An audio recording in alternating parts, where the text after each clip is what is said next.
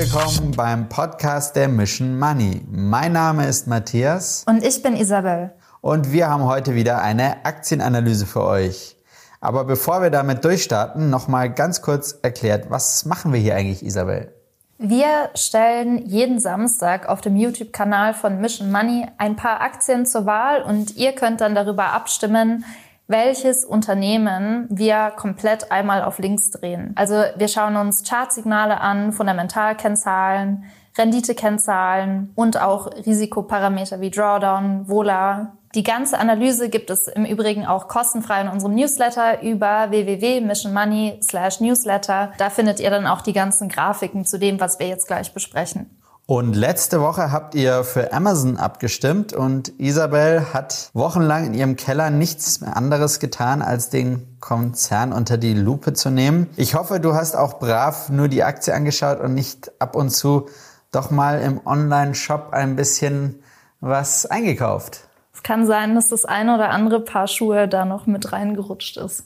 Kaufst du eigentlich viel auf Amazon ein? Ich muss gestehen, ich kaufe fast nur auf Amazon. Also gerade wenn es um Elektronik geht oder äh, man braucht irgendwie schnell mal ein Kabel, ein Kopfhörer, irgendwas, es ist halt sehr verlockend. Vor allem während der Pandemie haben sehr viele Leute ja wirklich geshoppt, was das Zeug hält. Und die Aktie ging durch die Decke und jetzt danach lief es nicht mehr ganz so gut, bis der KI-Boom dem ganzen neuen Wind verschafft hat. Wie geht's denn jetzt weiter? Das kann man wohl so sagen. Also Amazon ist seit Anfang des Jahres um die 60 Prozent äh, in die Höhe geschossen. Und natürlich gibt der KI-Boom gerade ziemlichen Auftrieb. Amazon ist ja schließlich nicht nur ein Online-Shop, sondern war auch ein Early Bird im Cloud-Business. Die äh, Cloud-Sparte Amazon Web Services, die ist schon äh, 2006 auf den Markt gekommen. Und dadurch hat der Konzern in diesem Bereich inzwischen einen Marktanteil von immerhin 35 Prozent und ist damit der größte Anbieter der Welt. Und Cloud-Dienste braucht man natürlich, wenn es um KI geht. Und äh, das hat man jetzt auch gesehen in den letzten Quartalszahlen dass diese Sparte Amazon Web Services jetzt starken Rückenwind gibt. Das heißt genau? Also wenn man sich die letzten Quartalszahlen anschaut, dann sieht man, die Cloud-Sparte ist um 12 Prozent gewachsen. Das sind äh, so etwa zwei Prozent mehr, als der Markt erwartet hatte. Und es ist auch ziemlich gut dafür, dass dieser Bereich in den vergangenen Quartalen eigentlich sinkende Umsätze hatte weil die Kunden durch diese ganze wirtschaftliche Unsicherheit einfach generell weniger investiert haben, auch in Cloud. Und äh, jetzt kommt es eben wieder. Bleiben wir doch gleich mal beim Thema Investitionen. Was plant denn Amazon jetzt mit der Sparte? Also es gibt Berichte von Bloomberg Intelligence und laut denen ist man bei Amazon bereit, um die 27 Milliarden Euro in den Ausbau dieser Cloud-Sparte zu stecken. So viel wie kein anderes Unternehmen.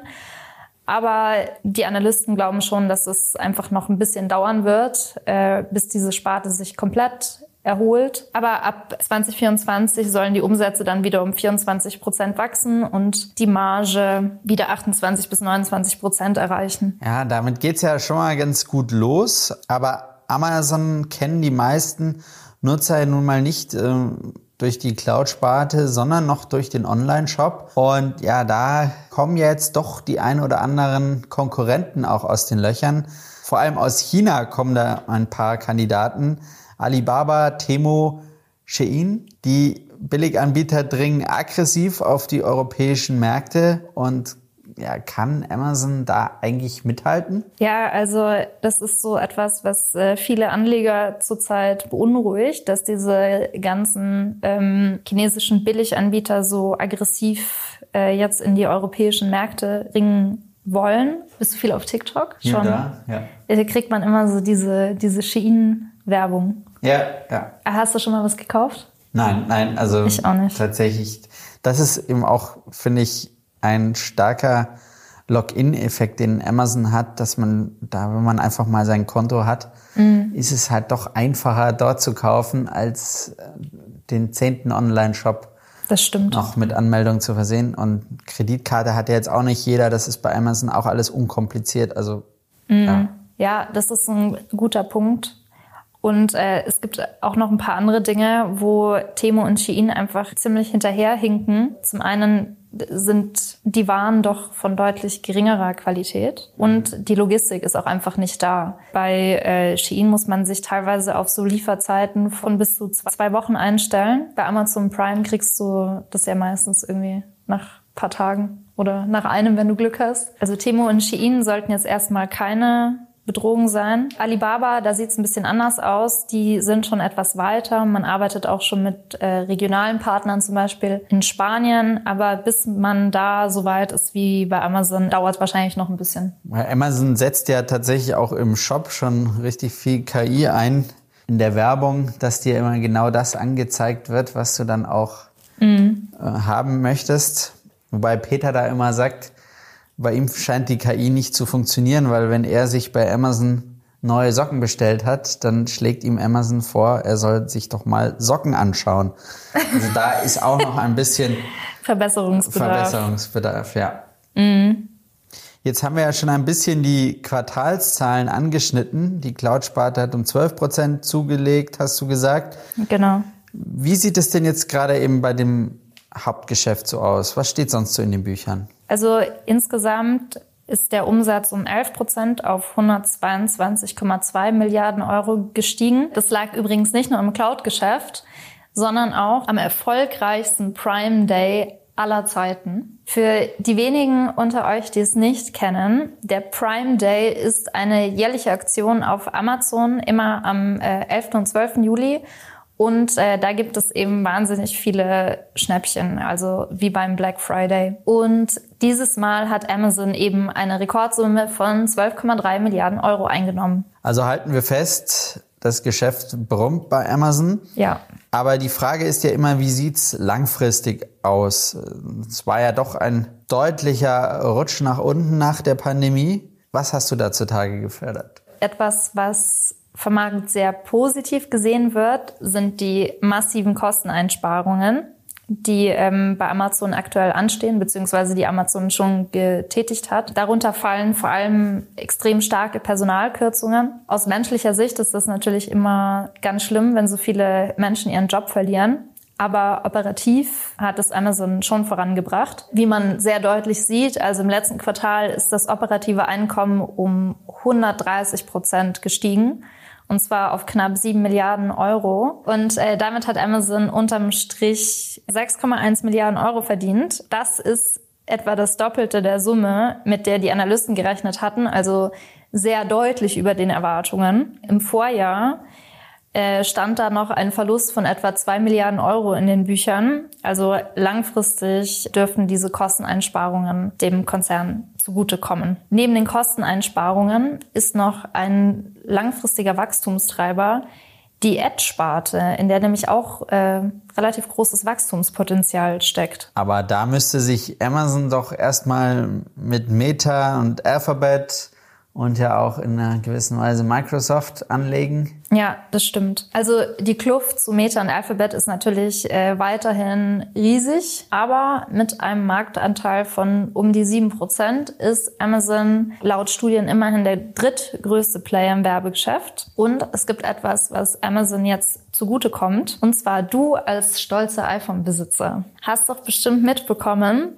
dass es da vor zwei Jahren etwa äh, neue Datenschutzvorkehrungen von Apple gab. Ich habe die natürlich ganz genau verfolgt, so wie ich das Kleingedruckte in so Datenschutzerklärungen immer lese. Selbstverständlich, ja. ja. Klar. Nein, aber du hast wahrscheinlich mitbekommen, ja. dass App-Tracking seit dieser Neuerung sehr eingeschränkt wurde. Nutzer müssen seit etwa 2021 das App-Tracking explizit erlauben. Das ist natürlich äh, nicht so gut gewesen für die Ad-Sparte von Meta, weil wenn man die Daten von den Nutzern nicht mehr richtig tracken und auswerten kann, dann kann man auch nicht mehr so zielgerichtet Werbung schalten, beziehungsweise das wird einfach teurer. Deswegen standen bei Meta ja auch ziemliche Verluste in den Büchern. Und das hat auch dazu geführt, dass immer mehr Menschen sich an Amazon richten, um Werbung zu machen. Man sieht auch, dass Metas Werbesparte 2022 um etwa 1,1 Prozent geschrumpft ist. Amazons hingegen ist um 20 Prozent gewachsen. Also viele Analysten sehen es auch so, dass Amazon jetzt dadurch die Chance hat, emporzusteigen quasi im Werbegeschäft. Aber man muss dazu sagen, Metas Werbesparte erholt sich aktuell wieder. Aber auch im vergangenen Quartal ist Amazons Ad-Sparte doppelt so schnell gewachsen wie Metas. Also äh, Amazon holt auf, aber vermutlich jetzt nicht genug, um mit Platzhirschen wie Alphabet mitzuhalten. Zumindest wenn die US-Kartellbehörde FTC Amazon da keinen Strich durch die Rechnung macht. Ja, das stimmt. Die haben ja jetzt äh, Zeitungsberichten zufolge eine Klage wegen den Geschäftspraktiken von Amazon eingereicht und wollen sich wohl gezielt gegen die Bestimmungen des E-Commerce-Riesen richten, dass äh, niedrigere Preise auf konkurrierenden Websites eben verhindert werden sollen. Das hat die Aktie zuletzt auch noch mal ein bisschen unter Druck gesetzt, aber trotzdem halten wir fest, Amazon kommt wieder in Schwung und ist in Position, um langfristig zu wachsen.